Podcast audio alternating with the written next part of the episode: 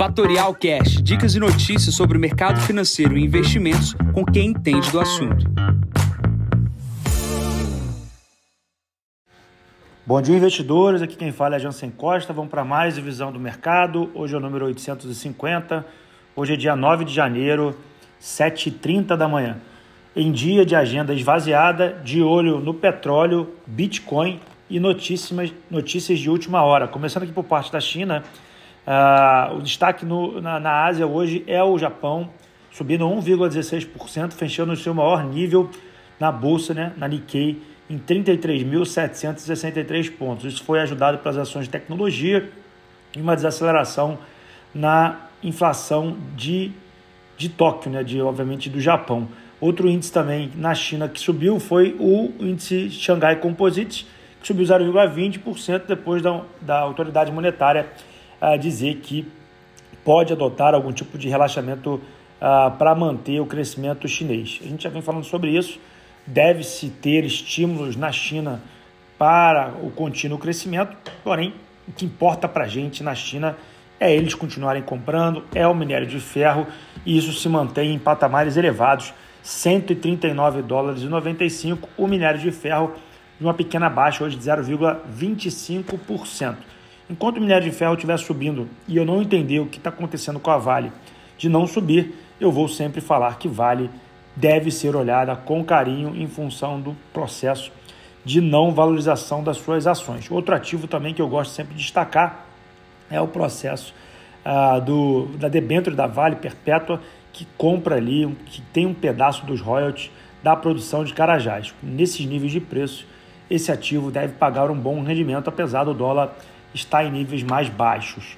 Olhando para a Europa, temos dois destaques aqui do dia. Basicamente, as bolsas operam em baixa, com os investidores ali divulgando e digerindo uh, os dados fracos da indústria uh, alemã. A gente tem um dado que saiu aí abaixo das expectativas, né? 6,4%, antes uma projeção de 6,5% a queda ah, do número que a gente está falando aqui foi 0,7% versus uma alta que veio de 0,2%. Também está rolando na Europa, principalmente na Alemanha, uma greve dos produtores rurais. Tá? Isso não está sendo dito aqui no Brasil, mas é grande destaque na Europa no dia de hoje. Tá? Porém, isso não está fazendo preço e a gente precisa olhar para o que está fazendo preço. O que está fazendo preço?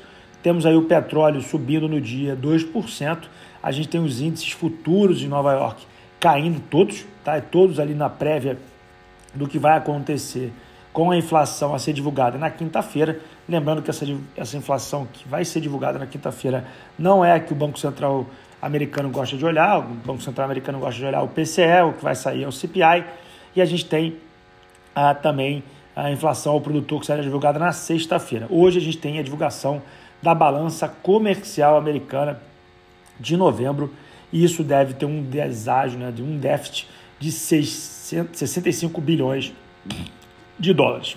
Bom, olhando aqui para o Brasil, também tem uma agenda bastante esvaziada, não temos nada de relevante no dia de hoje. Essa agenda esvaziada vai ficar muito uh, pautada pelas notícias internacionais. Aqui no Brasil, a gente só tem ali as expectativas com relação à desoneração da folha, que a gente já falou ontem aqui nesse podcast. A gente tem também a expectativa do que vai ser é, colocado aí após esse ato é, que foi feito ontem no dia 8 de janeiro em função da possível controle é, das mídias sociais. Isso deve gerar repercussão. E também a gente fica na expectativa da nossa inflação aqui no Brasil. Tá? Na agenda de hoje é extremamente fraca. E aí o que a gente tem que fazer? Se preocupar em olhar para a nossa carteira de investimentos e ver como é que a gente se posiciona frente a esse mundo que vai ter eleição americana, vai ter eleição ah, ah, que, que pode mudar, né? as inflações que vão sair e, obviamente, como que a gente pega esse fechamento da curva de juros aqui no Brasil e também não fica de fora na alta da Bolsa. Ontem a gente viu um movimento de apreciação das small caps e uma queda da Petrobras, e aí a gente deve ter hoje um ajuste de Petrobras em função do preço do petróleo, mas vale destacar aqui que Ibovespa fez máxima, mas as small caps não fizeram o máximo. Então, aqueles que estão ali tentando entrar na bolsa fora desse fluxo que já andou, é possível, é possível olhar ali para small caps. O Small 11 é um índice que tem bastante peso nas small caps, é um ETF e você pode surfar a onda com esses ativos. Ou então buscar diretamente small caps que não performaram como a bolsa brasileira. Fica esses destaques. Eu tenho um texto que eu já publiquei, já tem algumas semanas com relação a esse movimento de alta. O movimento de alta está se confirmando, então recomendo todos a lerem esse texto. Outra também questão de destaque do dia é o Bitcoin. A gente tem um evento que vai acontecer é, nessa criptomoeda é, para os próximos meses. E isso tem impulsionado, além do movimento de lançamento de um ETF sobre Bitcoin. Isso está movimentando o mercado. Bitcoin está nas máximas ali dos últimos 12 meses, né? 46, quase 47 mil dólares, e isso impulsiona os mercados de renda variável. Geralmente, quando isso acontece, o Nasdaq também sobe, mas nesse momento o Nasdaq está caindo. Bom, como eu falei, a agenda hoje é fraca.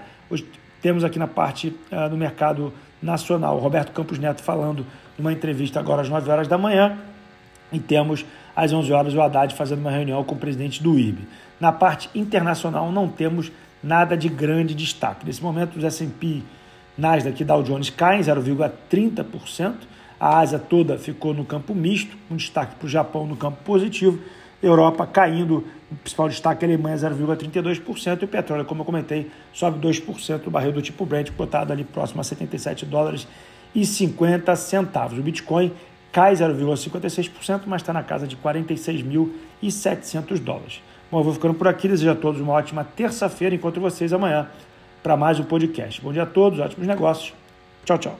E esse foi mais um Fatorial Cash. Para mais novidades e dicas sobre o mercado financeiro e investimentos, siga Fatorial no Instagram, @fatorialinvest. Para conteúdos exclusivos, entre no nosso Telegram, Fatorial News Informa. Para saber mais sobre a Fatorial, visite o nosso site fatorialinvest.com.br.